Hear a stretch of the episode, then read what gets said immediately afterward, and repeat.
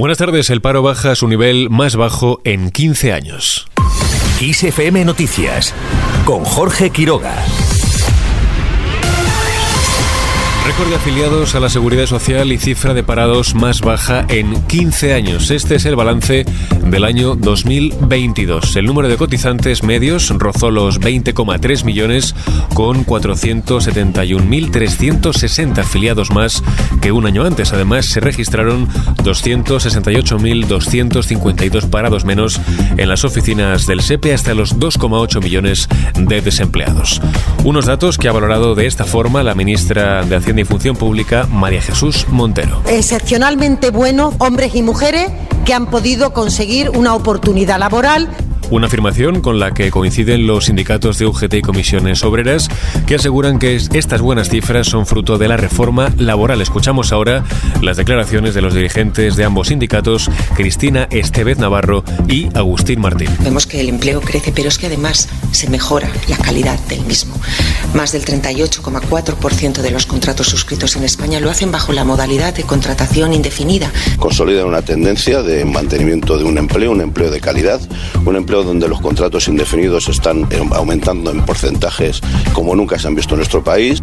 Todas las autonomías reducen el paro y crean empleo en 2022 por segundo año consecutivo. Destaca sobre todo Baleares y Madrid en cuanto al número de desempleados, también en cuanto a incrementos de la afiliación a la seguridad social, al que se suma además Canarias tras el desplome que supuso la pandemia en el empleo.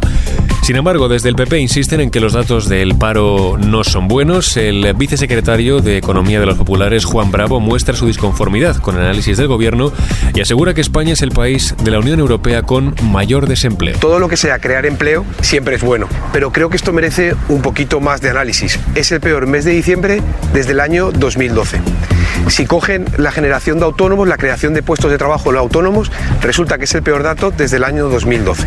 España es el país de la Unión Europea con mayor tasa de desempleo. España es el país de la Unión Europea con mayor tasa de desempleo en los jóvenes y España es el segundo país de la Unión Europea con mayor tasa de desempleo femenino. Por su parte, la secretaria general de los populares, Cuca Gamarra, califica al presidente Sánchez de trilero y le acusa de reservarse dinero del presupuesto para la campaña electoral. Hablamos ahora de la luz. Mañana se espera una caída del 16% en su precio que llegará a los 121,02 euros el megavatio hora. Por franjas horarias y excluido el ajuste, la luz alcanzará su precio más alto entre las 6 y las 7 de la tarde con un máximo de 167,29 euros y el más bajo entre las 4 y las 5 de la mañana será de 80,23 euros.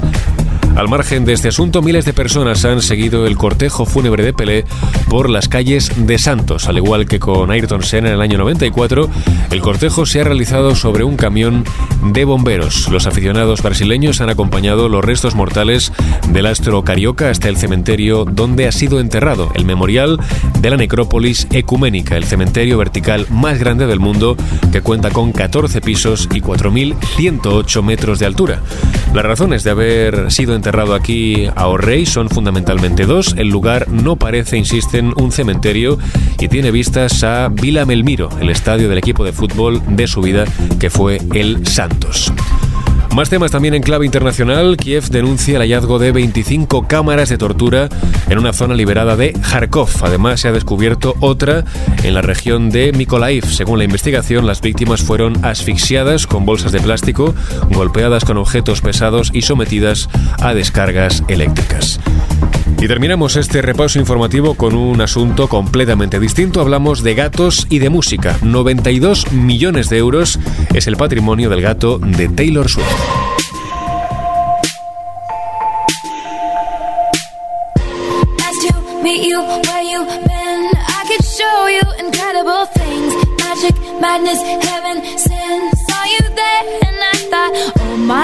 Según The Ultimate Pet Rich List, el felino de la estrella del pop es la tercera mascota más rica del mundo, 80 millones de libras, que al cambio serían unos 92 millones de euros. Ganó su fortuna protagonizando junto a su dueña varios vídeos musicales, ha creado su propia línea de productos y ha tenido cameos en muchos anuncios de gran presupuesto, incluso para Coca-Cola.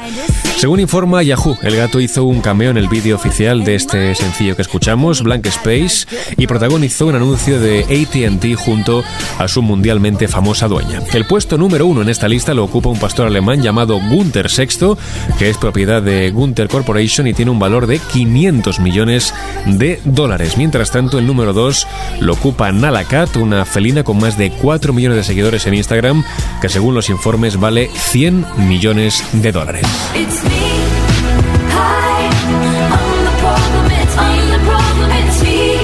con estas mareantes cifras lo dejamos. Gustavo Luna estuvo en el control de sonido.